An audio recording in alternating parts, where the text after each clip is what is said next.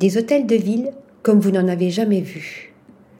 À l'occasion de The Fringe, le festival écossais de design, d'architecture et d'environnement bâti, Adam Nathaniel Fourman a été invité à imaginer un nouveau type de mairie pour les villes britanniques.